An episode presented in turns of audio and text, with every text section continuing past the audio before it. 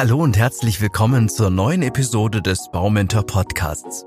Ich bin's wieder, euer Andreas, und habe heute wieder ein spannendes und nicht ganz einfaches Thema zum Hausbau im Gepäck. Und zwar geht es diesmal um die Wahl des richtigen Grundstücks, wobei ich euch acht Kriterien aufzeige, die ihr bei der Auswahl unbedingt beachten solltet. Seid ihr bereit? Die Suche nach einem geeigneten Grundstück ist eines der zentralen Themen beim Hausbau. Kein Wunder, denn ohne Grundstück kein Haus. Nicht nur der Standort und eure persönlichen Vorlieben spielen bei der Auswahl eine bedeutende Rolle. Es gibt auch einige Kaufkriterien, die ihr nicht außer Acht lassen solltet. Die Größe und der Preis sind beim Kauf eines Grundstückes nicht allein ausschlaggebend für eure Entscheidung. Vielmehr solltet ihr euch vor dem ersten Spatenstich ein paar grundlegende Fragen stellen. Nämlich, ist das Bauvorhaben auf dem Grundstück überhaupt möglich? Darf das geplante Haus auf dem Grundstück nach euren Wünschen errichtet werden? Gibt es versteckte Kosten, die das Grundstück mit sich bringt? Wir, das Baumentor-Team, haben insgesamt acht Kriterien für euch herausgearbeitet. Anhand dieser findet ihr nicht nur die Antworten auf die gerade gestellten Fragen, wir möchten euch dadurch auch die Entscheidung für eure Grundstückswahl erleichtern und euch auf mögliche Gefahren hinweisen, die auftreten können. Und los geht's. Nummer eins: Die Lage und Infrastruktur.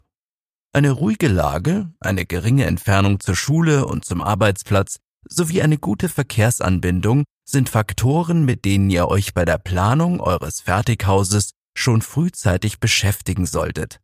Nehmt euch dafür genügend Zeit, denn ein gewisser Wohlfühlfaktor sollte beim Hausbau immer oberste Priorität haben.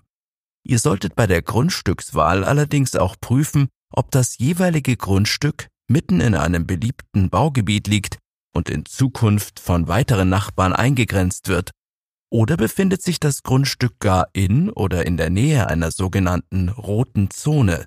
Dabei handelt es sich um ein Gebiet, das unter anderem von Felsstürzen, Rutschungen oder Überschwemmungen bedroht ist.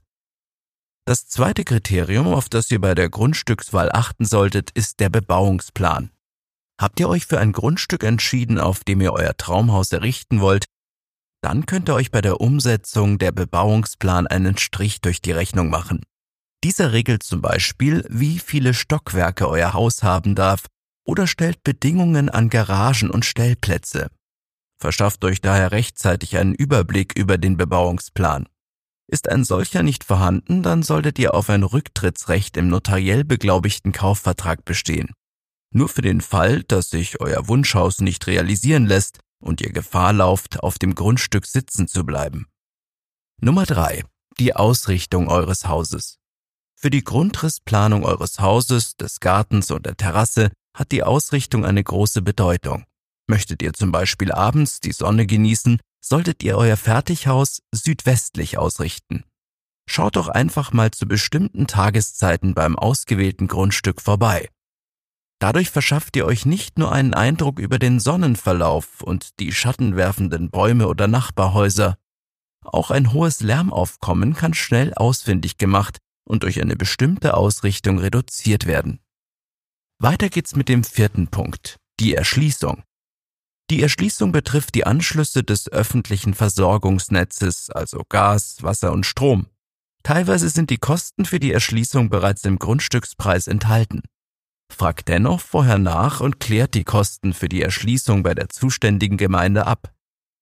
Hakt außerdem nach, ob noch offene Forderungen auf dem Grundstück bestehen, um böse Überraschungen nach dem Kauf zu vermeiden. Fünftens. Die Bodenbeschaffenheit.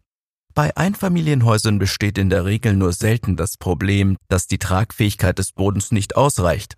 Plant ihr einen Keller, dann erkundigt euch, ob der Untergrund felsig ist. Oder gibt es etwa Probleme mit dem Grundwasser?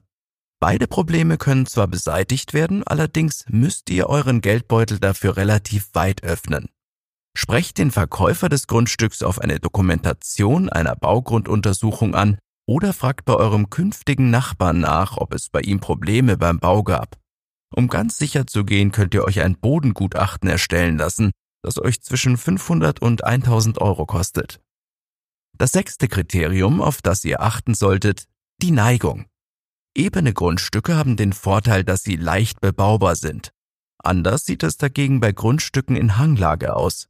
Sie sind zwar schön anzuschauen, durch die Begradigung für die Bodenplatte und das Verwenden von Stützmauern verursachen sie jedoch meist sehr hohe Kosten.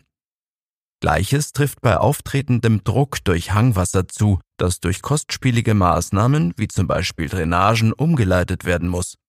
Überlegt euch daher, ob ein schöner Hang die hohen Kosten tatsächlich wert ist. Siebtens. Das Grundwasser. Das bereits angesprochene Grundwasser spielt vor allem dann eine Rolle, wenn ihr einen Keller plant. So muss bei zu hohem Grundwasser entweder der Keller zusätzlich abgedichtet werden oder ihr müsst eine Senkung des Grundwassers veranlassen, was euch mal eben um bis zu 10.000 Euro erleichtern kann. In unserem Baumentor-Blog findet ihr hierzu auch einen Beitrag, welche Vorteile das Bauen mit einem Keller oder einer Bodenplatte mit sich bringt. Den Link findet ihr natürlich in den Show Notes. Kommen wir nun zum letzten der acht Kriterien, die Baulasten. Baulasten sind Verpflichtungen eines Grundstückeigentümers, bestimmte Dinge zu tun, zu dulden oder zu unterlassen. Sie betreffen immer das Grundstück selbst. So gibt es zum Beispiel Anbau, Stellplatz und Freiflächenbaulasten. Diese werden in einem sogenannten Baulastenverzeichnis und nicht im Grundbuch niedergeschrieben. Prüft bei der zuständigen Baubehörde, ob bereits Baulasten für euer künftiges Grundstück eingetragen wurden. Das spart nicht nur eventuell auftretende Kosten durch bestimmte Maßnahmen, sondern schont vor allem eure Nerven. Habt ihr euch noch nicht für ein Grundstück, aber für einen Fertighausanbieter entschieden, dann greift auf dessen Expertise bei der Grundstückswahl zurück. Er weiß, was es zu beachten gilt, verfügt über Mitarbeiter, deren tägliches Brot die Begutachtung von Grundstücken ist und sollte mit den acht Kriterien, die wir Ihnen genannt haben, bestens vertraut sein. Das waren sie also, unsere acht Kriterien, auf die ihr bei der Grundstückswahl achten solltet. Damit ihr sie nicht vergesst, habe ich sie nochmals für euch aufgelistet. Und hier sind sie. Erstens, die Lage und die Infrastruktur. Zweitens, der Bebauungsplan. Drittens, die Ausrichtung. Viertens, die Erschließung. Fünftens, die Bodenbeschaffenheit. Sechstens, die Neigung. Siebtens, das Grundwasser. Achtens die Baulasten. Kleiner Tipp, wollt ihr ein Fertighaus bauen, dann profitiert ihr hierbei oftmals vom Rundum-Service der Fertighausanbieter. Sie können euch bei der Suche unterstützen oder haben gar das passende Grundstück für euch parat. Ansonsten gibt es natürlich noch die Möglichkeit, bei Bekannten nachzufragen. Oder ihr beauftragt einen Makler, der euch bei der Grundstückssuche unterstützt. Schaut euch hierzu gerne mal unseren Blog-Eintrag Erfolg bei der Grundstückssuche ohne Makler geht es fast nicht an, wo wir zahlreiche Informationen für euch haben. Den Link könnt ihr in den Show Notes entnehmen.